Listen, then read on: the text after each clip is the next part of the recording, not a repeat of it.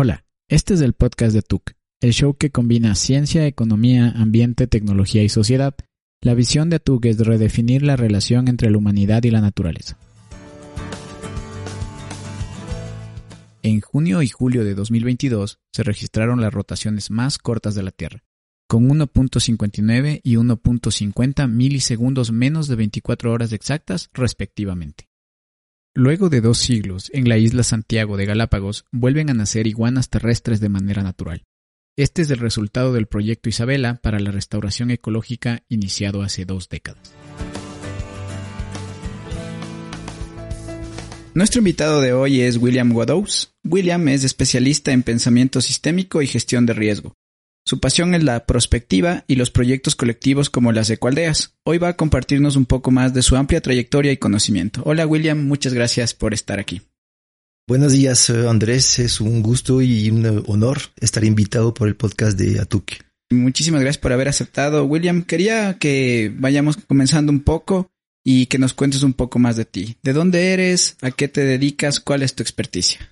A ver, no sé si por mi eh, lindo acento romántico Ahí pueden adivinar de en dónde nací, pero nací en Francia. Eh, ¿Qué más les puedo contar? Que tengo, eh, si tengo que definirme de alguna forma, podría decir que tengo un sentido fuerte de la aventura, tanto como intelectualmente como físicamente, ¿no? Lo que me interesan son cosas tan diversas como el arte contemporáneo, la supervivencia en la Amazonía, por ejemplo. estaba hace poco organizando unas eh, unas estadías en el, en el Yasuni con unos, eh, un grupo de survivalistas.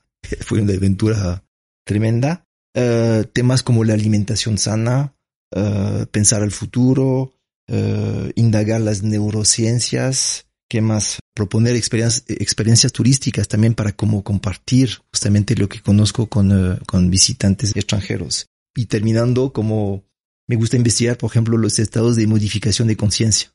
Qué interesante. Bueno, vamos a tratar de profundizar en algunas de las cosas que, que nos acabas de comentar y eh, sabemos que estudiaste en una escuela superior de ingeniería en Francia. Y desde ahí tu recorrido profesional ha sido muy diverso. Por ejemplo, telecomunicaciones, ONG, arte contemporáneo, como nos comentabas, turismo de igual manera, consultoría, entre otras. ¿Cómo ha sido esa experiencia para ti? A ver, bueno, e, es cierto, ¿no? He, he cambiado de vida como cuatro veces en total, ¿no? Tanto a nivel social como, como de profesional, ¿no? Entonces he pasado de la ingeniería, o sea, al mundo, por ejemplo, de las ONGs, el arte, como mencionaste, el turismo también, que fue de las últimas experiencias que, que, que tuve. Y, uh, y con eso estoy intentando ahora acompañar a las empresas para justamente lo que viene, ¿no? De los retos futuros. O sea, es una, es un recorrido que parece totalmente demasiado diverso, sin, sin, sin hilo conductor, pero de alguna forma fue una, una iniciación globalmente, ¿no? Considero que, por ejemplo, cuando estuve estudiando y trabajando para las empresas de altas tecnologías, eso me ayudó a estructurar mis pensamientos.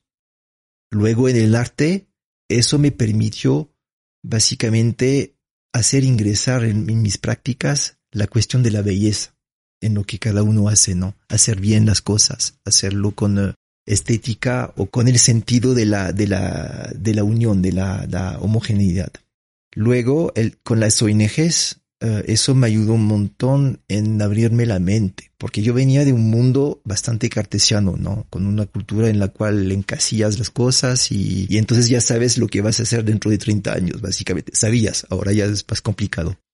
Pero entonces eso con al contacto, por ejemplo, de los pueblos indígenas me ayudó a abrirme la mente, a entender la que existen otras formas de ver el mundo y uh, básicamente a, tomar en cuenta esa, esa cuestión holística que tienen, por ejemplo, los pueblos indígenas acá. Y también al contacto de los, digamos, chamanes también en el oriente, me, claro, me abrió otros mundos, ¿no? Me dio acceso a la inconsciencia, a muchas otras cosas y eso enriqueció mi recorrido. Básicamente, hoy en día considero que todas esas experiencias es, estoy llegando como a, culminar un poco esas, esos conocimientos y creo que como consultor me permite justamente ser mucho más efectivo y creativo. me llama muchísimo la atención, me parece súper interesante porque es tener bastantísimos puntos de vista tomando en cuenta toda esta trayectoria y experiencia que, que, tienes y que has ido viviendo, ¿no? Todas esas vivencias me parece súper interesante. Quiero preguntarte, ¿qué te motivó a enfocarte en los negocios con responsabilidad y estrategia ambiental? Ya, primero es un, es un caminar, ¿no? Es, eh, digamos, una, es, un caminar hecho de curiosidad, un poco de mirada autocrítica también, Es, estar capaz de decir, ok, ¿qué es lo que podía mejorar en mí mismo para, para ser eh, una mejor persona, ser más efectivo, tomar más cosas en cuenta, entender a los demás?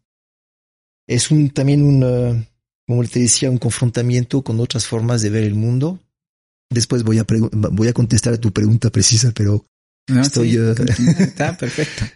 También es una, diría como, es una buena dosis de humildad, a pesar de todo. O sea, lo que te cuento es porque ya hoy en día estoy seguro de lo que sé hacer y lo que no sé todavía, con toda la, la, la relatividad posible, pero es una, es una, aprendes también la humildad. O sea, es decir, cuando te vas en contacto con, eh, curanderos en el oriente que saben más de mil plantas. O sea, dices, wow, esa gente tiene un conocimiento. Y en cambio el día siguiente tienes una reunión con un ministro y te das cuenta de, cuenta de la ignorancia del, del ministro. O sea, no es un tema de posición, es un tema de personalidad y de, y de profundidad en el conocimiento, ¿no?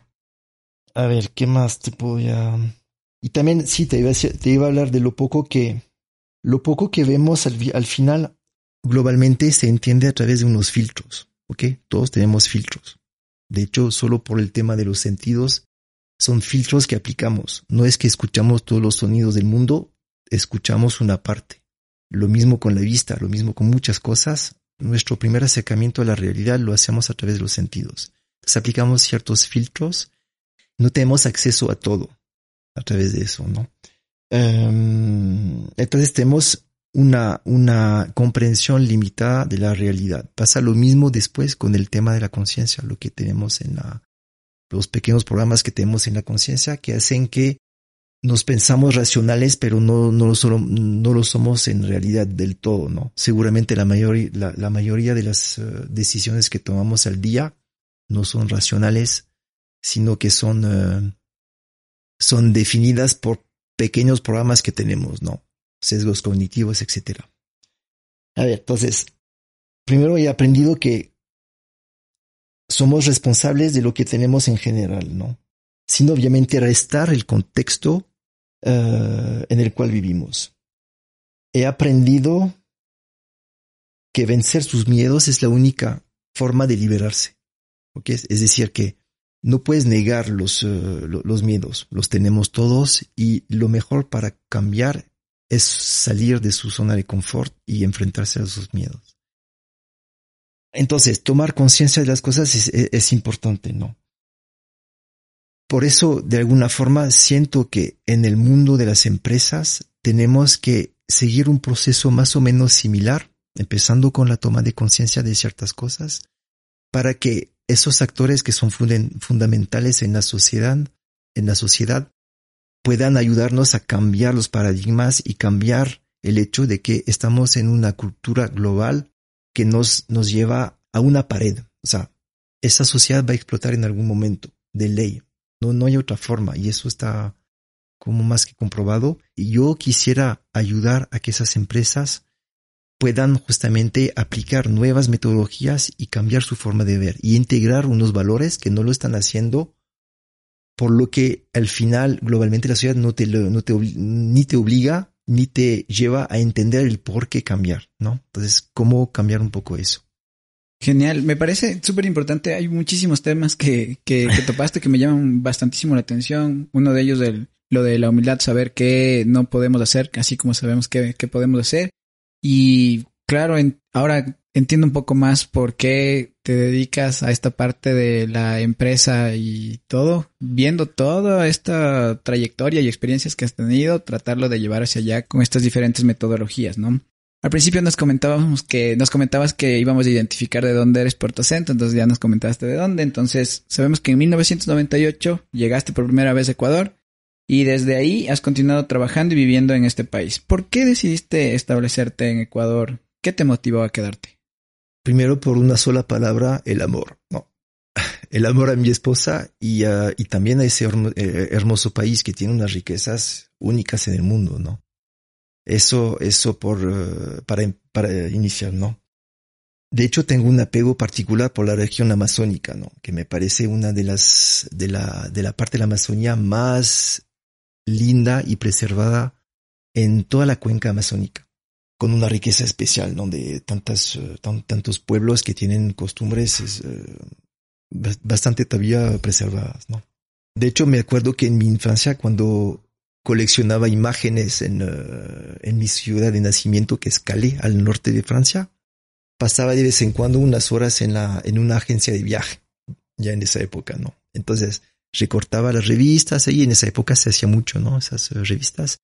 Y me hacía unos álbums ahí, uh, llenos de esas imágenes. Y siempre, o sea, lo hice un poco con Egipto, entonces no sé si nunca fui a Egipto, pero bueno.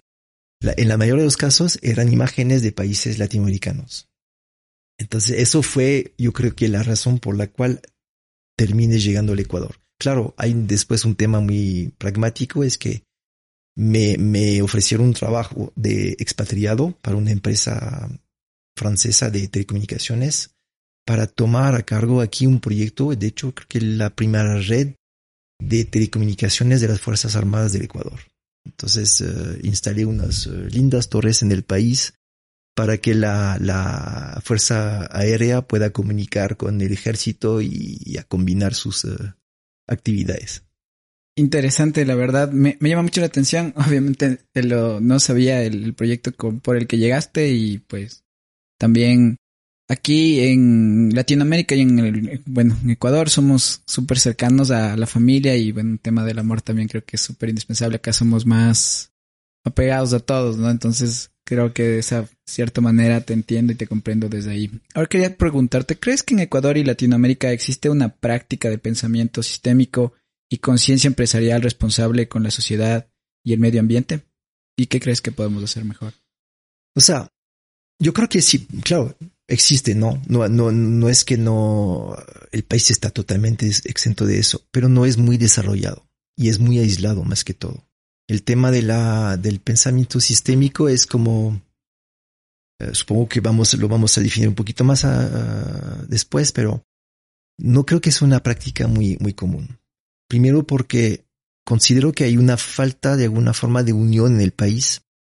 Es un país interesante en el sentido de que tiene muchísimas culturas diferentes, pero, pero para poder pensar y manejar un país con tanta diversidad entre un afroecuatoriano que no piensa para nada de la misma forma que un shuar es complicado, ¿no? No es como en países europeos donde al final la diversidad se ha como borrado con el, con el tiempo, ¿no? O sea, una persona del norte de Francia no piensa tan diferentemente de la de una persona del sur. Claro, es una, es una generalidad, ¿no? No significa que a nivel de, de personas no haya diferencias, pero globalmente la cultura es más como homogénea, que no es el caso en Ecuador. Entonces, manejar todo eso es, es, es, es difícil.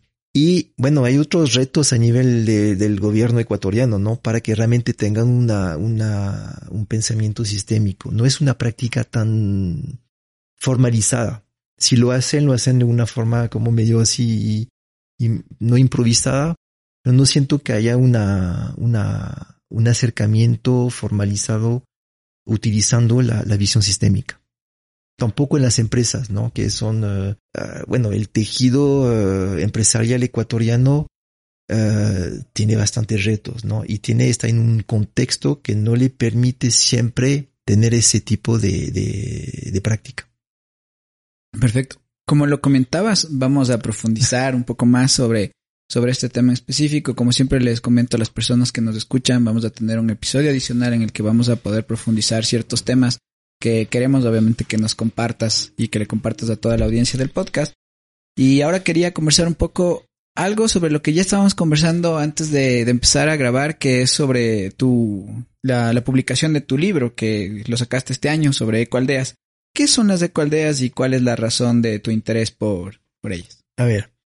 Sí, cierto. El, libro, bueno, se, salió en Francia, ¿no? Está en francés todavía. por lo que hay un interés bastante fuerte en, Europa para el tema de ecoaldeas. Las ecoaldeas básicamente es como regresar al tema de la comunidad. Es volver a crear un espacio de vida donde la gente intenta romper con los paradigmas de la sociedad. Es decir, ver el otro ya no como alguien que tiene, que tiene cosas, no, más el ser que el haber. Es decir, que intentar considerar a las personas en base ya no a lo que tiene, sino cómo se comporta y cómo manejamos la relación con los demás. Es decir, al momento que tú sabes cómo funciona, ¿no? Estamos en una sociedad aquí sumamente susceptible, ¿no? O sea, no puedes decir las cosas a los demás directamente porque si no se van, se van a abrir ahí y ya, ya, ya no escuchas más de esas personas, ¿no? Entonces, es interesante aprender justamente a, a, a, decir las cosas directamente, claro, con todo respeto, sin, sin agredir a los demás, ¿no?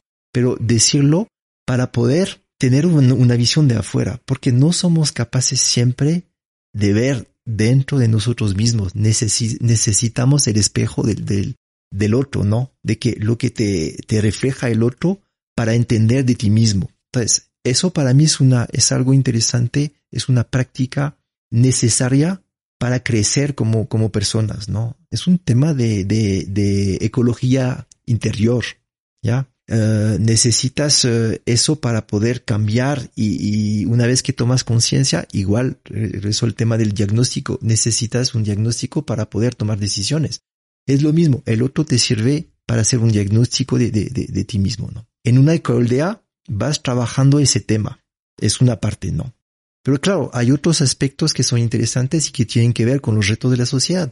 El tema de, la, de las prácticas ecológicas, el tema de tu relación con la tierra, el tema de las actividades económicas igual, cómo manejas esa cuestión. Si sigues reproduciendo lo de la sociedad o vas intentando construir otras formas de hacer la economía interior de la, del, de la ecoldea. Básicamente es como volver a crear una pequeña sociedad en la cual, la cual te sirve de laboratorio a cielo abierto. Puedes probar un montón de nuevas cosas. Entonces, para mí, el mayor interés de esas iniciativas es que te inspiran. A pequeña escala, pues, esa gente prueba un montón de nuevas ideas. Entonces, si yo fuera un político, estaría viendo, por ejemplo, esos espacios y no, no solo las ecualdeas, hay otros espacios así que, que, que, que proponen nuevas cosas para, para inventar nuevas soluciones para la sociedad en general. Primero, quiero que sepas que, como nos comentaste, está solo en francés. Y bueno, voy a estar a la espera cuando sea que esté en español o en inglés para, para poder leerlo porque me llama muchísimo la atención, más con lo que nos comentas en este momento y con un poco más de lo que habíamos hablado antes. Ahora quería comenzar con un poco más del tema profesional. Sabemos que eres el fundador y también consultor en Solaris Consulting. ¿Nos puedes comentar un poco más sobre la visión que tienes con ese emprendimiento? Bueno, es una, es una iniciativa bastante reciente, ¿no? Fue un poquito antes de la pandemia, de hecho, ¿no? Estaba en, en 2019, entonces, para ser más concreto, todavía era gerente de una agencia de viaje aquí en Ecuador, que se llama Terra Ecuador, y dejé esa actividad para dedicarme al tema de la responsabilidad socioambiental de la, de aquella empresa, que está, que es parte de un grupo más, grande. Son básicamente 20 agencias a nivel mundial, entonces era interesante tener ese impacto. Entonces empecé a, dar eh, un poco de capacitación a, los colaboradores de las, de las agencias. De hecho, en esa época era chistoso porque hablamos de riesgos de, que, que, que hay en la sociedad y, y, ahí hablamos de la, de la pandemia como una de las opciones posibles, ¿no? Pero de las últimas, la, la, la menos probable. Pero pocos meses, meses después, entonces llegó la pandemia y toda esa iniciativa de, de, de capacitación quedó ahí porque había otra urgencia. Y entonces uh, dije, tengo que seguir con ese tema, no sé todavía de qué forma, pero voy a, quiero, quiero crear una, una consultoría para poder acompañar a las empresas en sus procesos de transición.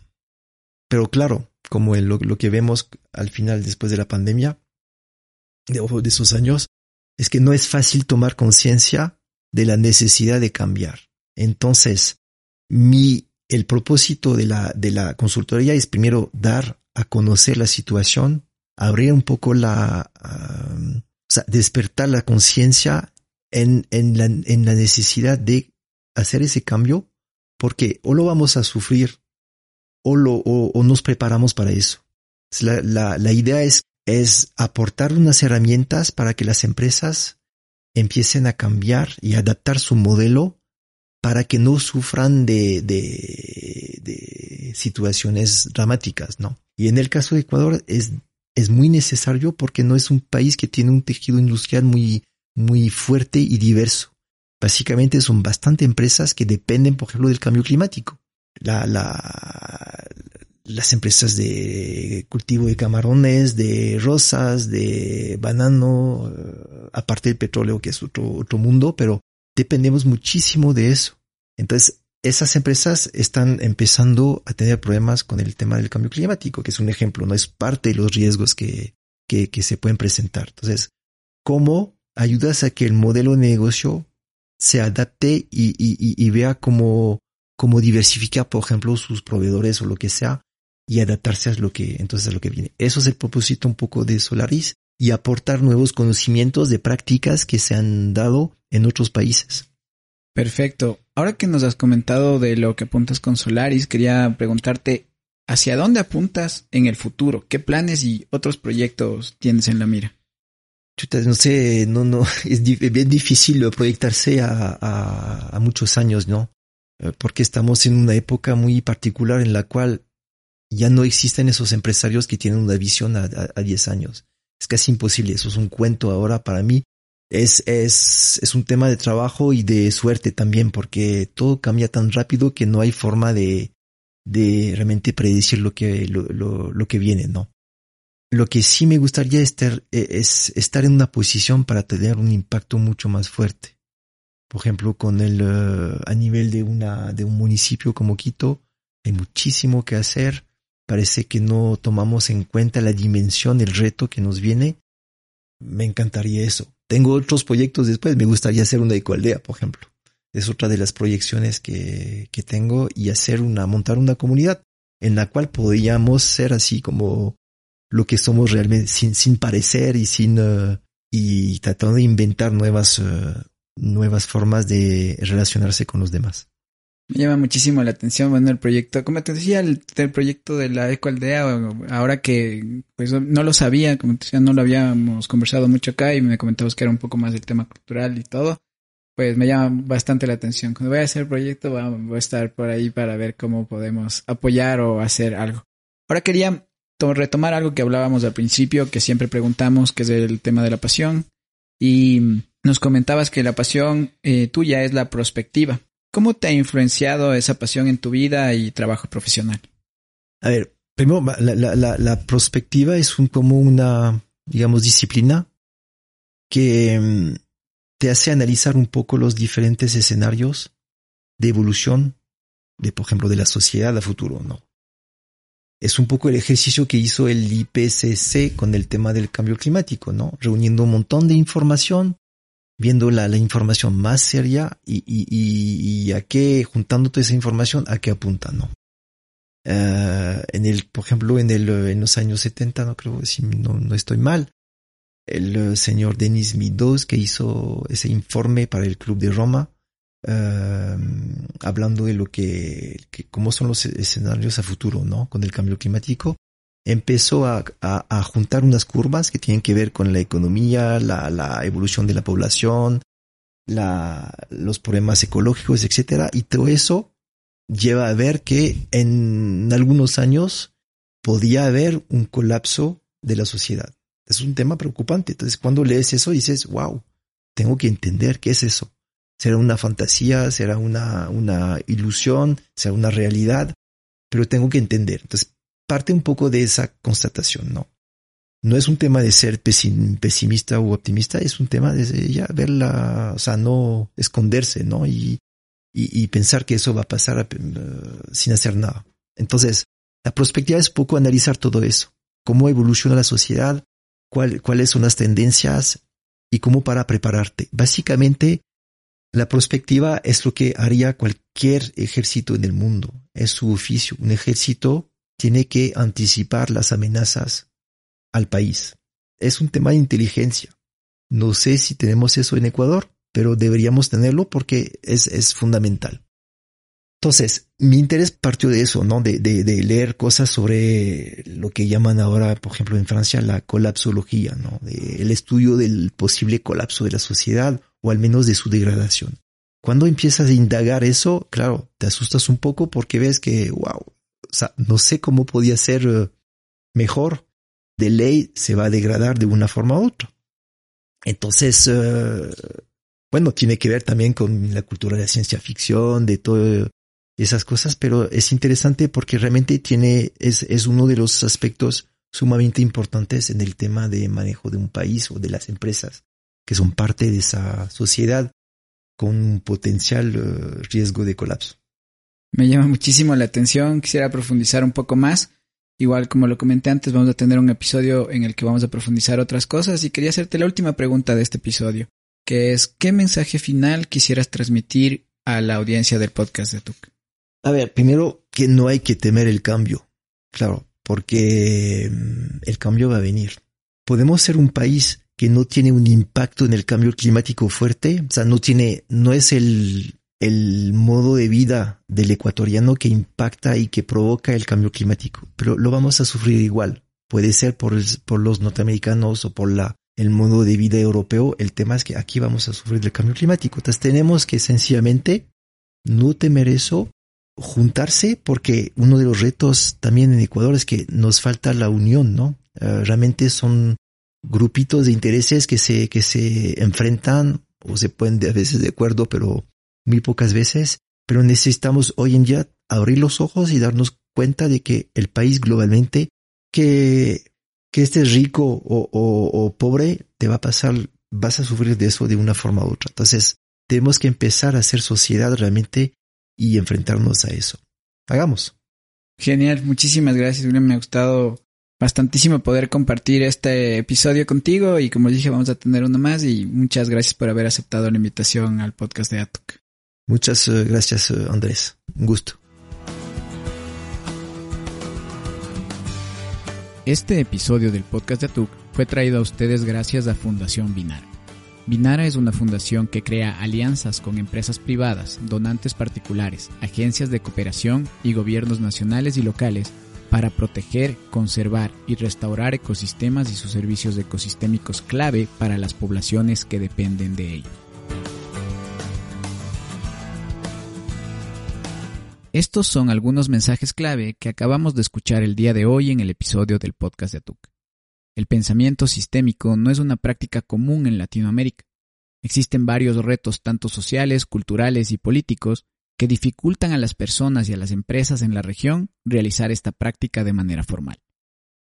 Ecuador no es un país con un tejido empresarial fuerte y diverso. Son varias empresas que son susceptibles al cambio climático. Las empresas de cultivos de camarones, rosas, banano, por mencionar algunas. Por este motivo debemos aplicar prácticas que se han dado en otros países para afrontarlo. Es complejo proyectarse a muchos años como empresa por el tipo de situación que vivimos globalmente al momento. Ya no existen empresarios con una visión a 10 o más años. Son muy difíciles de encontrar. Es un tema de trabajo constante porque todo cambia muy rápido y no existe forma de predecir de manera exacta lo que viene a futuro. En nuestro próximo episodio del podcast de TUC conversaremos de la visión sistémica como herramienta de manejo de negocios. Síguenos en nuestras plataformas. Estamos en SoundCloud, iBox, Spotify, Google Podcast y Apple Podcast. Y no te pierdas nuestras noticias en redes sociales. Soy Andrés Nivelo y este fue el podcast de TUC.